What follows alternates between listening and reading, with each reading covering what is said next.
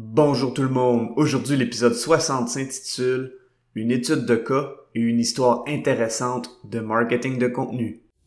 Avoir un commerce électronique est tout un défi.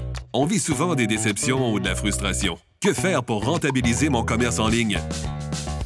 Qui engager pour m'aider à réussir? Comment évaluer le ou les professionnels qui ont le mandat de rentabiliser mon commerce électronique et de le transformer en véritable actif numérique? Vous écoutez Commerce électronique et actif numérique avec Nicolas Roy. La raison d'être de mon podcast est très simple. C'est d'aider les propriétaires de commerce électronique à comprendre, contrôler et posséder leur commerce électronique et les composantes qui l'entourent. Parce que je crois sincèrement que c'est la meilleure manière de rentabiliser à court terme et de se bâtir des actifs numériques qui prennent de la valeur à long terme. Je suis présentement à préparer l'année 2022 et dans cette préparation, je suis à refaire le site web de Roi SEO qui représente plus l'évolution de l'entreprise. Dans ce processus, je travaille avec Stéphanie Gilna qui était mon invitée à l'épisode 39. C'est vraiment plaisant d'avoir sa perspective. Récemment, elle me demandait une ou plusieurs études de cas à mettre sur mon site web. C'est vrai que c'est intéressant comme preuve de la valeur générée. Alors mon focus s'est vraiment fait sur le fait de présenter différentes études de cas pour différents scénarios. Dernièrement, j'ai beaucoup parlé de création de contenu et j'ai une étude de cas à vous présenter qui concerne cet aspect. Finalement, je vais parler d'un autre défi qui arrive souvent en création de contenu et dont j'ai une excellente histoire pour amener des pistes de solutions. Avant de débuter l'épisode, j'aimerais vous inviter au groupe Facebook Commerce électronique et actifs numériques. C'est l'endroit où on pose des questions concernant le commerce électronique, que ce soit par rapport à nos défis ou en réaction au contenu de l'émission. Alors c'est un rendez-vous, le groupe Facebook Commerce électronique et actifs numériques. Dernièrement, une personne dans mon réseau LinkedIn m'a référé à une connaissance pour son SEO. La personne en question a une entreprise de service et elle est clairement passionnée par ce qu'elle fait. Elle voulait du SEO pour promouvoir un lead magnet qui a vraiment une bonne valeur pour sa clientèle potentielle. J'ai donc fait une analyse SEO du site web et j'ai constaté qu'il y avait un mot hyper intéressant en termes de volume de recherche par mois qui est tapé souvent dans la barre de recherche par des clients ou clientes potentiels. En faisant mon analyse, j'ai remarqué que le site web avait un article de blog qui ressortait en 91e position sur Google pour ce mot-clé. Puisque cet article existait déjà et qu'il était dans les résultats de recherche de Google, j'ai proposé à cette personne qu'on refasse cet article de blog. Je lui ai donné les grandes lignes des choses à faire pour améliorer l'article qui était déjà existant. Elle a suivi mes recommandations et m'a envoyé sa nouvelle version de l'article. Ensuite, j'ai retravaillé l'article sur Word en mode correction pour qu'elle puisse voir tous les changements que j'apportais à son article pour qu'il soit mieux optimisé. Par la suite, je lui ai renvoyé le tout. Cette personne m'a finalement renvoyé une version finale avec ses petits changements.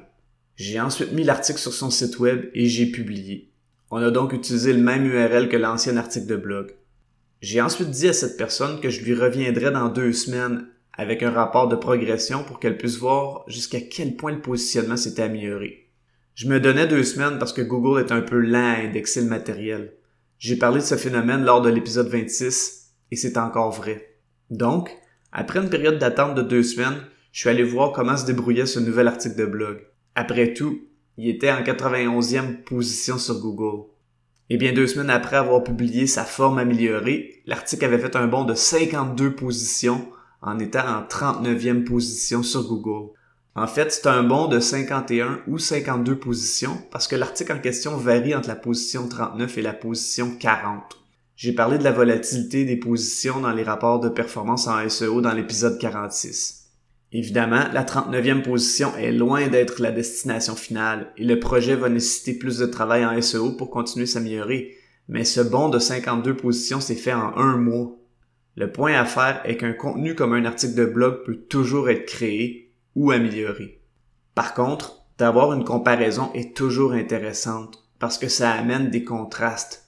L'exemple que j'aime donner est qu'un poisson ignore qu'il est dans l'eau, sauf s'il se retrouve à l'extérieur de l'eau. C'est le contraste qui amène la prise de conscience. Ici, si l'article avait été nouveau et qu'il s'était retrouvé en 40e ou 39e position, l'espoir de l'améliorer pour qu'il soit meilleur à lire pour les visiteurs et pour qu'il se retrouve en meilleure position sur Google aurait été moins grand. Par contre, après avoir fait un bond de 51 ou 52 positions, quand j'affirme qu'on peut encore l'améliorer, c'est beaucoup plus tangible. Parfois j'entends ce commentaire. Notre produit ou notre service aide les gens, mais c'est un sujet sur lequel il y a très peu de choses à dire ou un sujet plate à couvrir. Hmm. C'est vrai que certains produits ou services offrent moins de possibilités de créer du contenu direct, mais il faut être créatif dans l'angle d'aborder le problème. Un exemple historique de marketing de contenu pour un produit qui peut être intéressant pour des gens, mais aussi très plate, est celui que je m'apprête à vous partager. Connaissez-vous le guide Michelin pour les restaurants de qualité? La réponse est probablement oui. Le guide Michelin, qui existe depuis 1904, a été créé pour répertorier les meilleurs restaurants. Mais pourquoi Michelin? Une compagnie de pneus a fait ça. C'est simple. C'était une manière plaisante de motiver les gens à se déplacer pour aller essayer ces restaurants. En faisant ça, ils utiliseraient leur voiture et donc ils useraient leurs pneus. Donc, la création de contenu peut cibler un angle où le produit ou service est mis de côté et où on parle d'un sujet qui va intéresser les clients potentiels. J'ai un peu couvert ce sujet dans l'épisode 36. Ce qui de plaisant avec la création de contenu est que ça améliore le SEO et donc ça permet d'attirer des gens sur le site web de cette façon. Si le contenu est bon, ça engage les gens et si le contenu amène vers un lead magnet, ça permet de faire poursuivre les gens dans le parcours client. Je vous remercie beaucoup d'avoir écouté l'émission. Je vous invite au groupe Facebook Commerce électronique et actifs numériques. Et si vous avez des questions ou des suggestions de sujets ou d'invités que vous voudriez entendre, je vous invite à me contacter via le site web nicolaroy.pro. D'ici là, je vous dis à la prochaine.